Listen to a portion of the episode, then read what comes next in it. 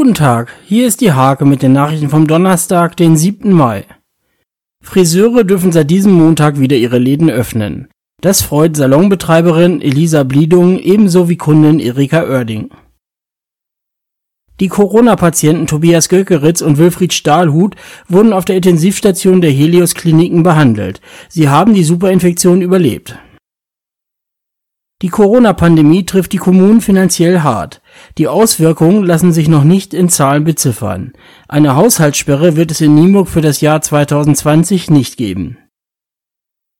Der 30. Hannover Marathon hätte am 26. April starten sollen. Es reifte schnell die Idee eines virtuellen Hannover Marathons, an dem auch einige Läufer des TSV Lemke teilnehmen werden alle öffentlichen und privaten Sportanlagen im Freien können seit Mittwoch für den kontaktlosen Sport öffnen. Umkleiden und Duschen sowie Vereinsheim und Gastronomie bleiben geschlossen. Diese und viele weitere Themen lest ihr in der Hake vom 7. Mai oder auf www.diehake.de.